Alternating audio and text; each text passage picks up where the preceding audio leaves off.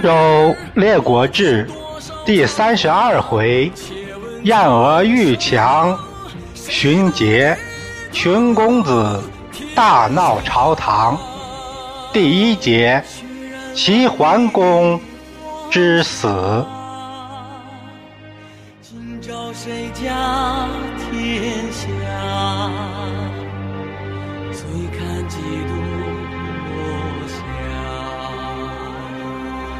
泪洒谁家铠甲？上回说到齐桓公重新启用易牙、树雕、开方这三个人，把鲍叔牙也给窝囊死了。鲍叔牙一死，那这政坛上就没有约束力量了。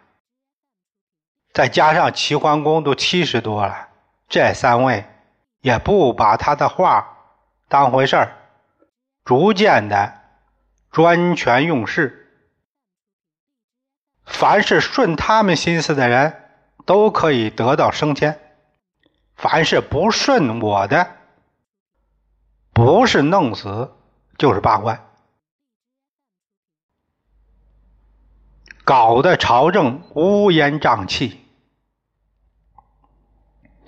当时在郑国有个名医，姓秦名缓，字越人，客居在齐国的卢村。卢村现在的长清县，所以大家都叫他卢医。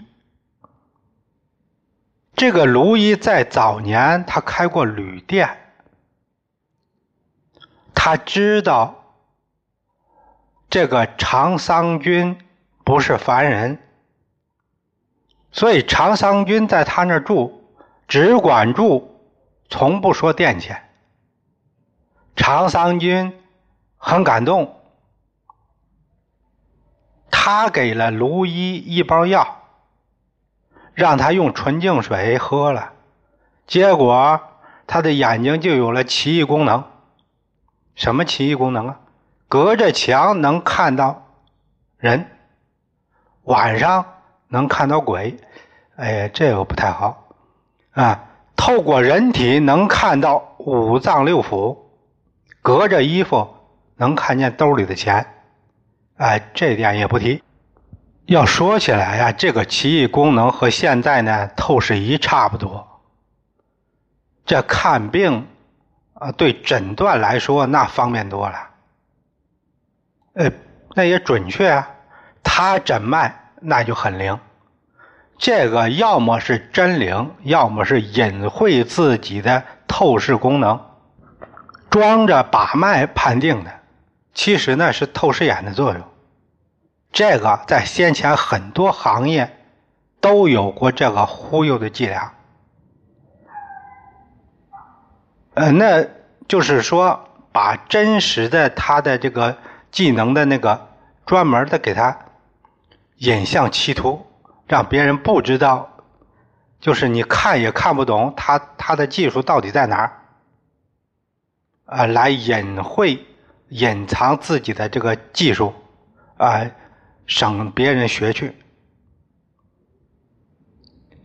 在河南有一个就是下粉条，这下粉条呢，要把这个粉呢啊和成这个面，就是和成这个呃像一大块就是面团粉面团和这个粉面团是是有技术的，他要把这个粉呢先打成一些糊状，打些糊状，然后掺到这个面粉里，这个这个红薯粉里，这样这个才能成面团。要不你兑水，那根本不成面团。这都是技术，这样别人不懂，但是呢。和面团大家都看着呢。你要是在以前，你作为一个师傅，那那你也不能说自己整个黑布蒙起来，别人都看着怎么办呢？他有招。和面是这样和面，但是你要看这个面呢，要看这个面，它就是说它的流畅性。拎一块面团它往这个面团随着这个这个手拎起来，这个面团它往下就是流这个像流线一样流这个呃粉条越流畅说明就好了。但是呢，它这个不叫，其实叫看观察，但是它不叫看，它叫听，就是都说是听一听。其实啊，就是看观察这个粉的流畅性，它不叫看，它叫听。哎，这就是对于技术的这个隐晦。你听，你看着耳朵听，你听什么？他也不知道听什么。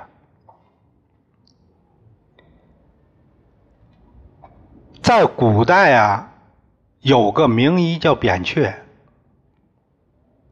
那是在轩辕皇帝那个时代的人，大伙见卢医这么神，也都把他称为扁鹊。那扁鹊在世，所以呢，就直接喊他扁鹊。这有一年，扁鹊游历到虢国，正赶上虢国太子下葬，扁鹊可能用透视眼一看，嗯，太子没死。于是他来到宫门，给内侍说：“我是医生，太子的病啊可以治，他没有死。”内侍一听啊，没死，你还能起起死回生啊？呃，哎，我可以试试。内侍也不敢做主啊，就报告给了国公。国公正在那哭呢，听说医生能救自己的儿子，擦擦眼泪，这个。宁信其有啊，就把扁鹊请进来了。扁鹊让弟子杨丽用扁石针刺，没多大会儿，这太子醒过来了。就这样，又服了一些汤药，过了二十多天，完全康复了。这事儿一传开，那……再添油加醋，那都说他有起死回生的本事。扁鹊行医，他不总在一个地方，他是走哪儿看哪儿，走到哪儿啊治到哪儿。就这样一天，他来到临淄，他夜见齐桓公，俩人一见面。他端详了一下桓公，说：“君有病在腠理，不治将身。腠理啊，腠理就是这个皮肤的纹路，这个叫腠理。其实就是和汗毛孔这些汗毛孔这这这这一啊，算是这一领域这一带。”桓公说：“我没病，我都没得过病。”我从来没得过病，寡人不曾有疾。扁鹊退出来了。过了五天，他再见到桓公，他说：“君病在血脉，不可不治。”桓公听了，没理他，当没听见。又过了五天，扁鹊再见到齐桓公，他说。君之病在肠胃，亦速治也。你赶紧看吧。桓公还是没理他。等扁鹊走了，桓公叹了口气：“哎呀，真不像话！这些医生就是爱显摆啊，医术多高明，啊，来邀功。没病啊，他也给你找病。”又过了五天，扁鹊再见到桓公，他一看桓公这气色，二话没说，转身就走了。哎，这回轮到他不说话了。桓公一看这情况，他坐不住了，让内侍去问问怎么回事，为什么见我就跑呢？扁鹊对来人说：“当初主公病在腠理，搞点热汤调理一下就可以了。后来涉及血脉，用真实之法也可以治愈。等到病情发展到肠胃，那用酒醪服用，哎，也可以康复。可现在这病……”都到了骨髓了，就是神仙下凡也没办法了。虽思病，其奈之何？我也只好没话可说了，所以退出来了。又过了五天，桓公病重，再派人去找扁鹊，左右回来报告：五天前。扁鹊已经化妆逃走了。可能我们七零后以前这代人啊都知道疾病会医这个故事，因为在初中那个有这个篇课文，啊文言文，但那个版本说的是蔡桓公。蔡桓公是呃隔十日一个间隔期，这个故事呃就有一个这样的出处，也那个说蔡桓公，这个说的齐桓公，这个故事它它的现实意义很大，啊疾病会医，不让说自己短处，按齐桓公认为自己没病，啊从来没得过病这来看，越是这种没生过病的人。一旦有病，病情恶化特别快，并且这个康复力能力差，几率也低。齐桓公就这样一病不起了，一牙树雕一看扁鹊都跑了，知道这桓公完了。他们俩商量个对策，在寝宫外边挂了个大牌子，上面写着，呃，就说是。桓公的原话：“寡人有郑重之疾，勿闻人声，不论君臣子姓，一概不许入宫。着四雕紧守宫门，永无率领公甲巡逻，一应国政，俱似寡人并全日奏闻。”哎呀，我有，我有抑郁症了，啊，喜欢幽静，所有人都不要打扰我，让那四雕负责警卫，雍武，雍武也就是乙牙负责巡视，国政这方面，等寡人好了再说。这牌子相当管用，没人敢违背。他只留公子无亏住在长卫姬宫中。其他公子问安，一律阻止。等过了三天，皇宫还没断气呢，这两位着急了，他们把皇宫身边的侍者都赶出来了，一个不留，在这寝宫外边修了一道三丈高的高墙，直接把皇宫给封里边了，在墙下边挖了个小洞，这个洞啊。只能那小小太监能钻进去，以便观察皇宫死活，看皇宫死了死什么时候死，好像让这个小孩小太监去看看。易牙也加强了宫中的警备力量，防止其他公子作乱。桓公这一辈子早先有三位夫人。王姬，那王氏，那下嫁，就是算是下嫁给他。徐姬，哎，徐国，徐国的，嗯，蔡姬，那当然蔡国的，这三位都没孩子。后来王姬、徐姬这两位，他都早死死了。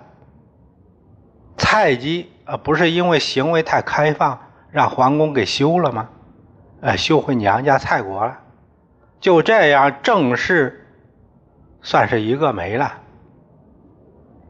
后来又封了六位如夫人，如夫人意思就是像夫人一样，这个词儿发明的相当暧昧，不好确定这些夫人的地位。说正式啊，不是正式，不是正式吧？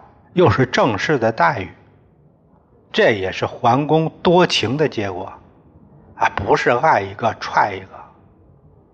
哎，始终只有一个，他不是那样。哎，大家都好，我都喜欢，待遇一样。这六位都生有儿子。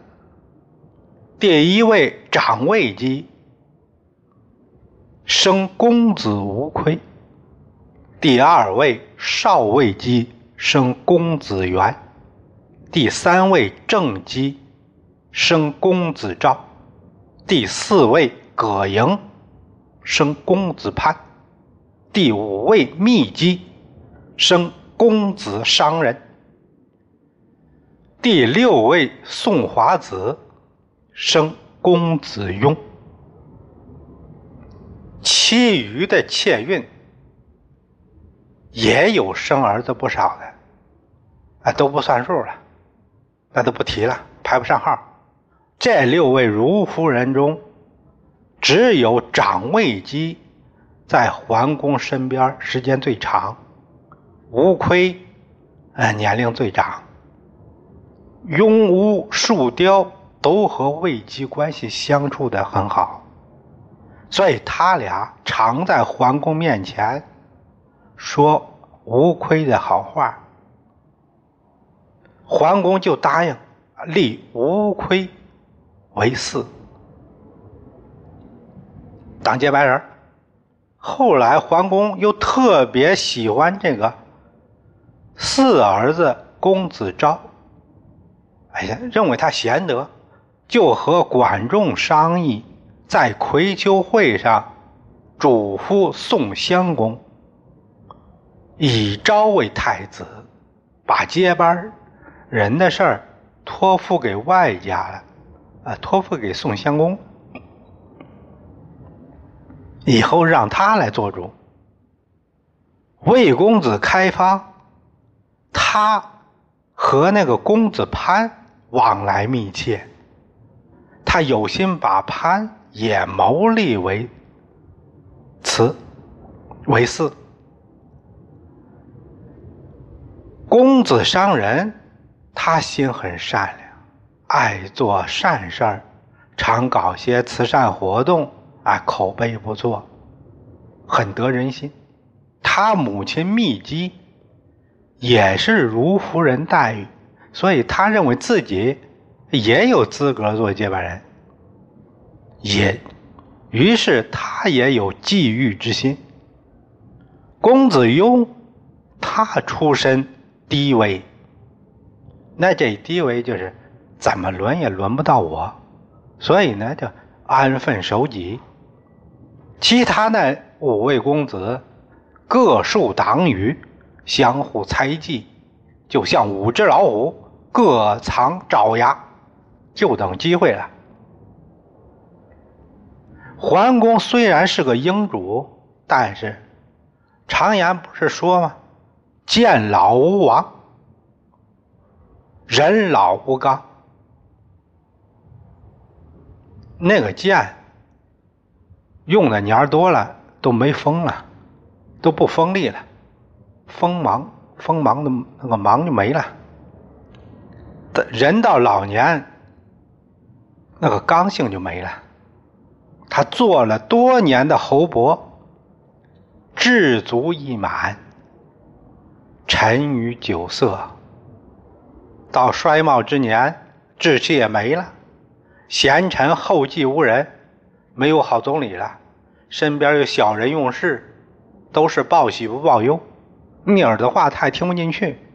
这五位公子都让自己的母亲帮助，哎，说好话，拿下继承权。桓公呃，谁也不得罪，对这个耳旁风啊，一律含糊答应，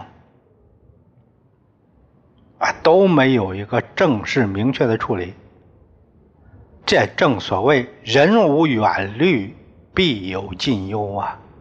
桓公在这个问题上，他可能认为这事儿我早都办好了，托付给了宋襄公，到时候他会主持公道，拥立宣布我中意的人选。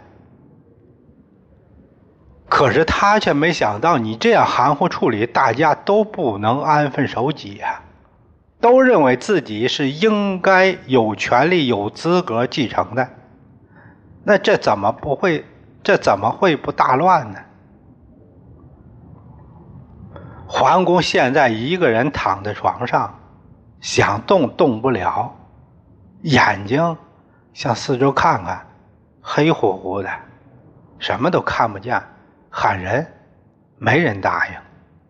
就这时候，听到外面扑通一声，随着寝室的窗户给打开了，从窗户那边跳进一个人。桓公仔细一看，是一个奴婢小妾，叫燕娥。桓公说：“哎呀，我饿坏了，想喝点粥，你给我端点一碗来吧。”主公，上哪找粥啊？什么都没有。哎，热水有吗？给我整点热水也行啊。热水也没有。啊？怎么了？桓公还不清楚发生什么事儿呢。他心里想：我喝口水都没有了。嗯。真没有，外面阴鸦树雕作乱，把守宫门，并且在寝室外筑了三丈高的墙，和外面不通了，哪有饮食啊？那你怎么进来的呀？我是翻墙过来的。当初您对我好过，所以不顾安危来探望主公。太子昭呢？桓公现在才直接确认身份地位，那不完了吗？你给谁听啊？一牙树雕都封锁宫门，他哪进得来呀？桓公这才明白自己的处境已经是死地了。他想起了管仲，嘿，仲父真是圣人呐！还是人家有远见。我要是听众父的，何至于今日？老天爷呀，老天爷！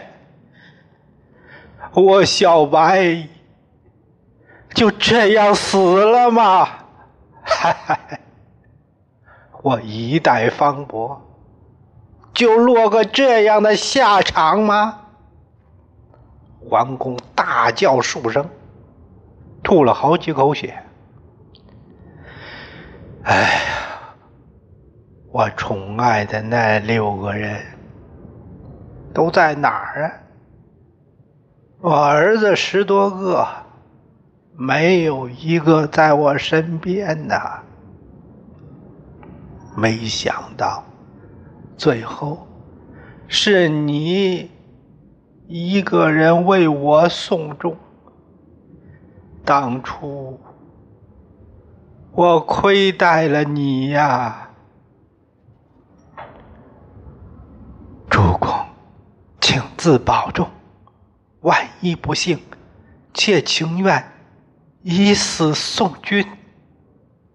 燕娥还在安慰桓公：“我死若无知则已，若有知，何面目见众父于地下？”桓公他用衣袖把自己的脸。盖住了。哎，我要是死后有知，还有什么脸去见地下的众父啊！他长叹数声，气绝身亡。齐桓公从周庄王十二年夏五月继位，死于周襄王九年冬十月，在位四十三年，七十三岁，寿终正寝。钱渊先生有诗单赞桓公的好处：“积者东迁。”刚继王，首倡列国共尊王；南征建楚，包毛贡；北起完戎，朔漠疆。立位存行，仁德著；定处明晋，一生阳。正而不绝，春秋许；五伯之中，业最强。钱渊，也就是冯梦龙的一个托称。许慎在《说文解字》里讲，他龙，鳞虫之长，能幽能明，能细能聚，能长能短。春分登天，秋分潜渊。潜渊相当于秋眠，深水。冯梦龙一介文士，他自称梦龙。啊，岂敢奢望登天呢？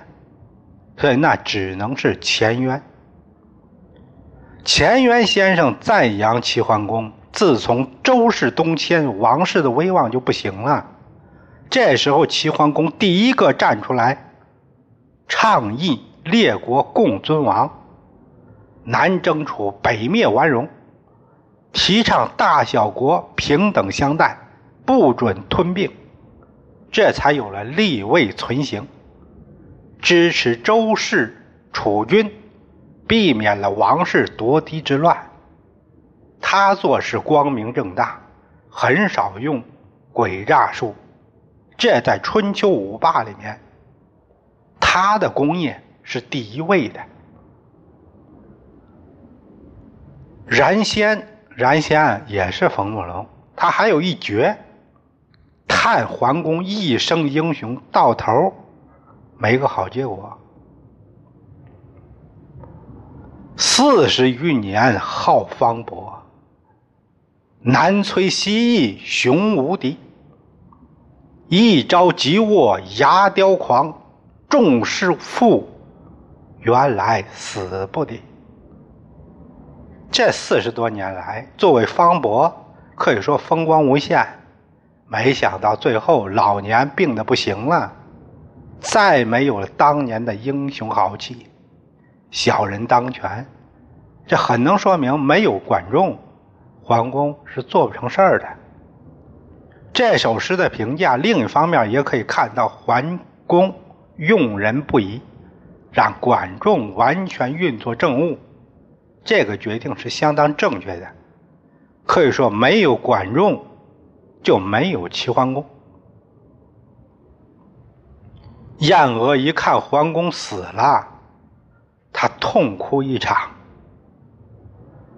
想向外边喊人，没有人回应，还想从高墙上回去，那个墙连个灯的地方都没有，看来是回不去了。他想起了当初给桓公的话。哎，我不是说以死送君吗？可是这并简之事我也不懂啊。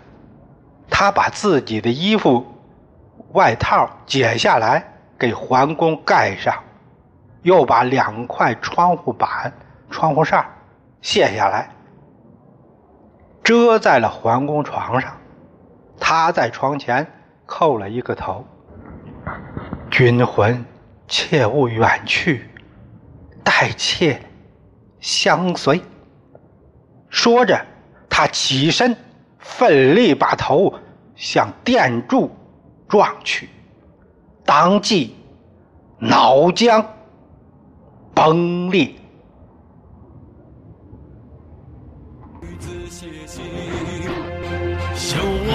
家。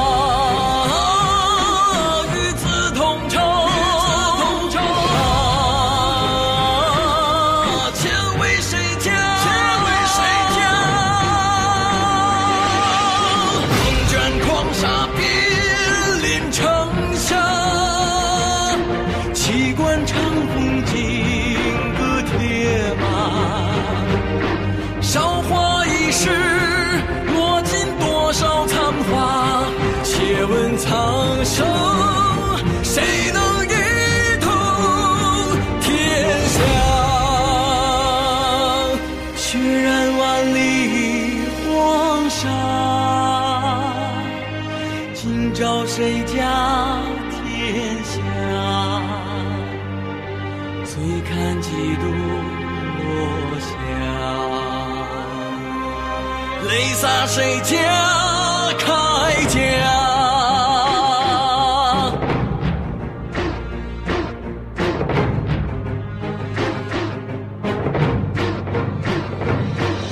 弑君谋国，图雄争霸，满心流离，望断天涯。